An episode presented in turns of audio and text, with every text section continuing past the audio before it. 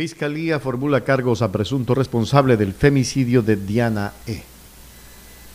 Con 45 elementos de convicción, Fiscalía inició el proceso penal en contra de Jonathan Mauricio F.A. por presunto autor del femicidio de Diana E., su conviviente perpetrado la noche del 19 de mayo del 2021.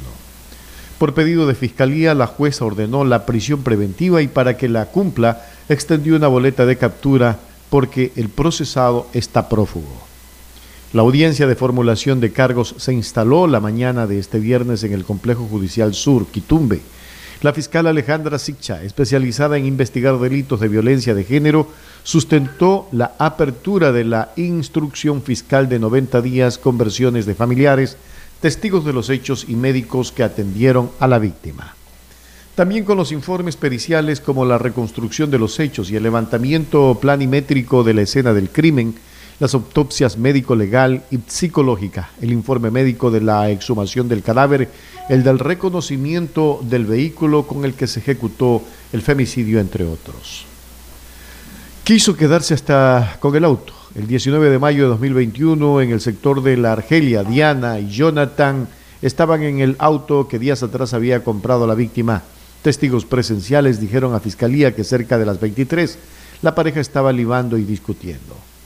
En ese contexto, la víctima salió del vehículo pidiéndole a Jonathan que se bajara.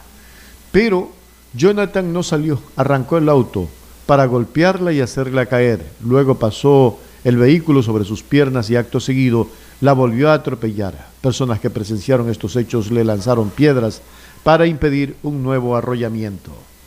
Llaman a ECU 911 para reportar a una víctima en la calzada. A las 23.25 fue asistida por un agente metropolitano y pidió una ambulancia mientras esperaban. Jonathan Mauricio F.A. regresó sin el auto a preguntar si conocían a la víctima, pero al ser identificado por la gente huyó del lugar.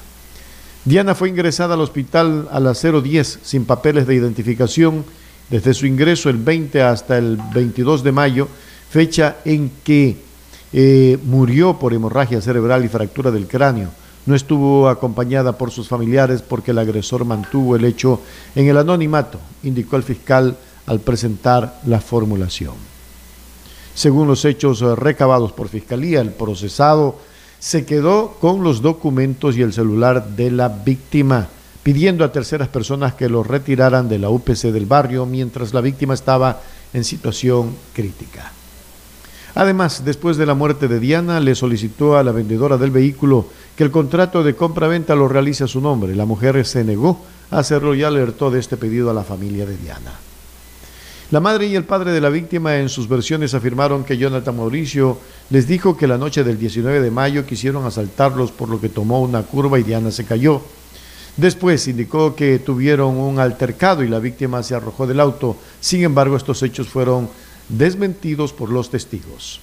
La jueza, por pedido de Fiscalía, otorgó las medidas de protección del artículo 558, numerales 2, 3 y 4 del Código Orgánico Integral Penal, COIP, prohibición del proceso de acercarse a la familia o testigos de realizar actos de persecución o intimidación por sí mismo a través de terceros y una boleta de auxilio a favor de los familiares de la víctima.